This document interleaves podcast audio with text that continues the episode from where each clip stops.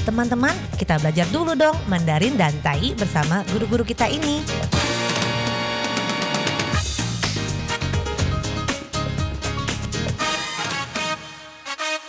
Apa kabar? Tadjahau, saya Maria Sukamto. Tadjahau, saya Ronald. Dageho, apa kabar? Selamat berjumpa bersama kami berdua dalam kelas belajar bahasa Mandarin, bahasa Indonesia, bahasa Taiyi yaitu bahasa Taiwan, Taiyu.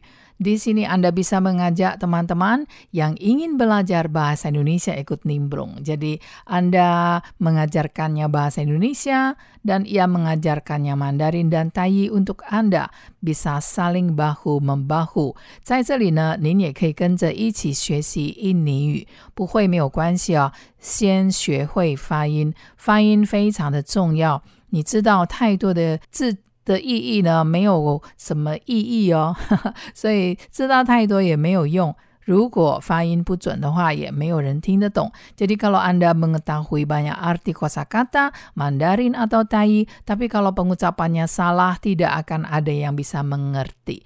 Jadi, mulailah dari pengucapan pelafalan yang tepat.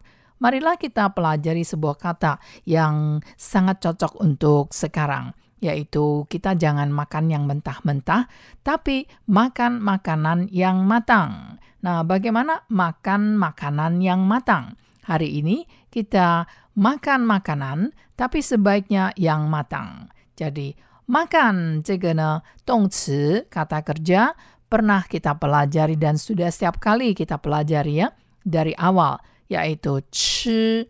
Chi adalah makan. Chi makan 家 makan. Nah, makan makanan matang, makan makanan yang matang, 吃熟食，吃熟食，吃熟食 makan makanan yang matang.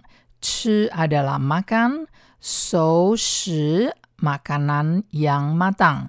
Atau 不用这个 yang 呢也可以，makanan matang 就是熟食，jadi 熟食就是已经熟了的食物。Singkatan dari ini, 食 adalah 食物 makanan, 熟 adalah matang.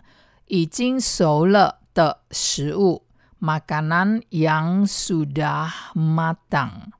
吃熟食 makan makanan yang matang. Bagaimanakah makan makanan yang matang dalam tayinya? Makan makanan yang matang. 但伊是食煮过的食物，食煮过的食物， Artinya, kita harus menghindari makanan mentah atau menghindari makanan yang belum dipanaskan. 这个呢，我们学过避开、避免、menghindari。menghindari makanan mentah 避开生冷食物，避开生冷食物。 atau yang belum dipanaskan. Khusus untuk yang belum dipanaskan di sini, 就是还没有煮过的东西，还没有煮过的食物。Nah, 生冷 di sini adalah mentah artinya, bukan dingin, tetapi berarti mentah. 生冷 食物，生 mentah, 冷 dingin. 生冷食物 jadi makanan mentah atau makanan yang dingin, semuanya harus dihindari. 全部呢，我们都要避开，不要吃生冷的食物。Jangan memakan makanan yang mentah atau makanan dingin. 这个 makanan dingin 就是makanan yang belum dipanaskan，就是这是冷的食物呢，就是还没有加热过的食物，dipanaskan 加热。atau 还没有煮过的食物也是生的食物。Dan bagaimana dengan tayinya? Menghindari makanan mentah atau yang belum dipanaskan. 但伊是 避开青冷的食物，避开青冷的食物。 Berbicara tentang makanan, 我们在讲食物 makanan 食物可以吃的东西 makanan yang bisa dimakan 可以吃的东西 barang yang bisa dimakan Di sini 要吃已经煮过的 harus kita cari makanan yang sudah dimasak matang, 已经煮熟的，已经煮熟的 yang sudah dimasak matang. Oleh karena itu, tadi kita di awal telah mengatakan 吃熟食 makan makanan yang matang. Makan makanan yang matang 要吃熟食，要吃已经 煮熟过的食物，harus makan makanan yang sudah dimasak matang.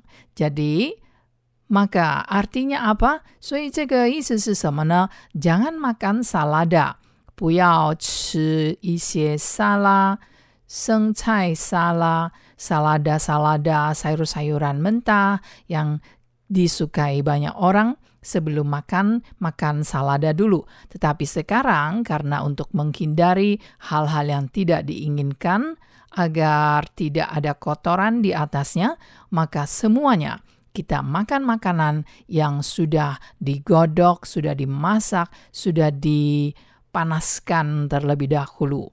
Jadi sebelum makan dipanaskan lagi sekali lagi walaupun sudah matang. 所以虽然已经熟了 walaupun sudah matang, 虽然已经熟了，但是要吃之前，tetapi sebelum makan sebaiknya 最好我们再把它加热一次。Sebaiknya kita panaskan sekali lagi，再加热 ，dipanaskan lagi。在 di sini bukan kata depan，不是前置词哦。berarti sekali lagi. 再加热 dipanaskan lagi. 在这里这个 lagi 像英文的 more again 再来一次的意思。再加热 dipanaskan lagi. 再加热一次 dipanaskan sekali lagi. Nah, tadi kita pelajari kata 避开 itu sama dengan 避免, seperti yang kita pelajari dalam pelajaran terdahulu. Masih ingat? 避免戴隐形眼镜，还记得吗？Jangan memakai kontak lensa. Kita harus menghindari tidak memakai kontak lensa. Jadi 避免 di sini sebenarnya sama dengan 避开 menghindari, tapi artinya 还记得为什么要这样讲呢？secara halus melarang. Artinya jangan makan makanan mentah. Tapi kalau berkata demikian, 请不要吃生冷食物 yang membaca akan kurang senang kayaknya. Jadi untuk secara halus kita gunakan kata lain 避开,避免 untuk menggantikan kata perintah jangan. Jadi banyak sekali aturannya dan banyak sekali tata keramanya agar yang membaca segera menuruti tanpa sadar. Nah, nah? Banyak makan sayur-sayuran. Banyak makan sayur-sayuran. Dan juga kita kalau makan sedapat mungkin membeli untuk dibawa pulang. Yaitu yongcan jingliang jiang siwu wai dai. Wai dai adalah bungkus, bawa pulang. Artinya tidak makan di tempat. Pucai xiancang chi tidak makan di tempat. Nah, sering kita mengatakan, laopan, wayao tapau. Jadi kalau kita makan di restoran tidak habis, di piring masih banyak lauk, kita bisa mengatakan, laopan, wayao tapau. Artinya saya mau bungkus, bawa pulang makanan-makanan yang masih sisa ini. Tapau adalah bungkus, bawa pulang makanan yang masih sisa yang saya makan tadi. Tetapi kalau Wai tai artinya beli untuk dibawa pulang. Tidak makan di sana tetapi untuk dibawa pulang. Nah, kita jumpa lagi di lain kesempatan. 好，我们下次见喽，三百 jumpa。